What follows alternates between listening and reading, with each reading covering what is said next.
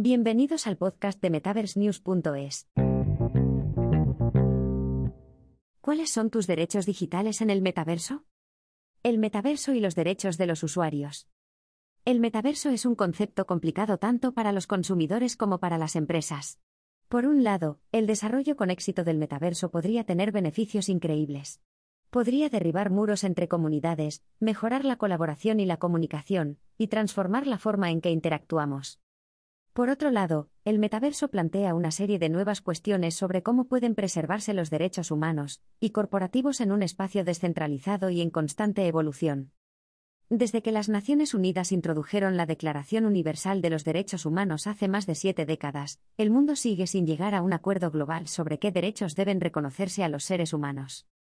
Aunque la mayoría estamos de acuerdo en los abusos más extremos de los derechos humanos, como la esclavitud y la explotación económica, los grupos discuten constantemente sobre cómo deben vigilarse las acciones de los seres humanos y cuánta libertad debemos tener en diferentes situaciones.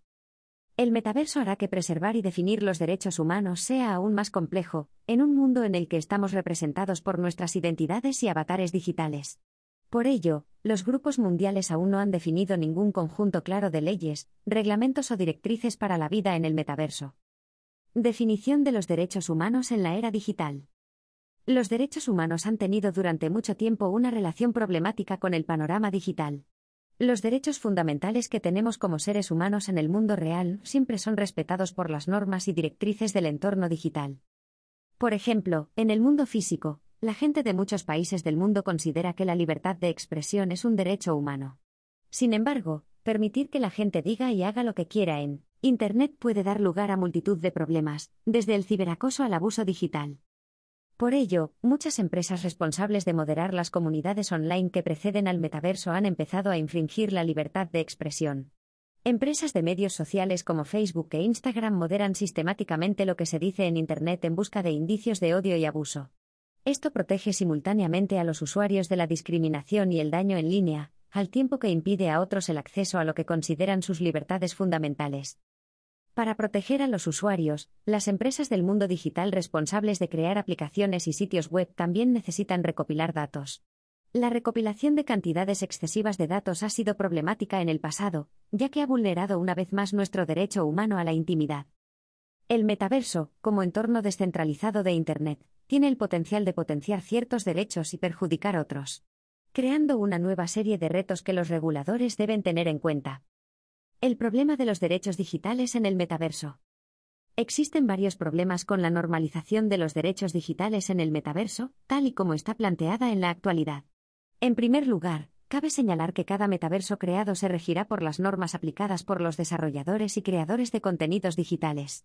Por ejemplo, un avatar en un entorno de RV no puede caminar, moverse o hablar con otro usuario sin que un desarrollador se lo permita primero. Dependiendo de cómo evolucione el metaverso, el nivel de autonomía de las personas en este entorno podría variar drásticamente. El metaverso no es un espacio digital individual, sino una colección de experiencias descentralizadas de gran alcance construidas por individuos y empresas. Como tal, existe la posibilidad de que cada iteración del metaverso tenga su propio enfoque de la gestión de los derechos humanos, la autonomía y el control del consumidor. Aunque el metaverso pretende ser una tecnología de la Web 3.0, que devuelve el control a los consumidores de contenidos a un cierto nivel, esto no significa que no vaya a haber normas. Cada experiencia metaversa tendrá que determinar exactamente cómo podrán actuar los consumidores, y qué podrán hacer en cada entorno digital. Esto puede dar lugar a mucha incoherencia en lo que se refiere a los derechos digitales. Por no mencionar que el aspecto de descentralización del metaverso también traerá consigo un mayor anonimato para las personas que experimenten con la red. Mayores niveles de anonimato en prácticamente cualquier entorno pueden a menudo generar nuevas oportunidades para el abuso sin rostro y el comportamiento inapropiado. Ya se han publicado informes de usuarios del metaverso quejándose de actos de violencia sexual, incitación al odio y contenido gráfico. Dado que el metaverso permite a la gente ser quien quiera ser en Internet, es muy difícil que actos como estos puedan ser vigilados eficazmente. De hecho, a muchos expertos les preocupa que el metaverso pueda allanar el camino a una nueva era de delincuencia digital. ¿Cómo serán los derechos digitales en el metaverso? Los derechos digitales en el metaverso aún no se han establecido plenamente.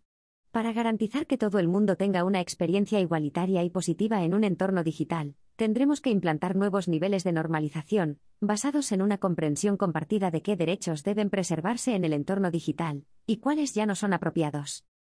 Ya se están reuniendo grupos para debatir las posibles leyes que habrá que aplicar en el metaverso para proteger los derechos digitales. En la actualidad, estas conversaciones giran principalmente en torno a conceptos como la ley de derechos de autor, la ley de propiedad intelectual, la ley de contratos y la ley de responsabilidad civil.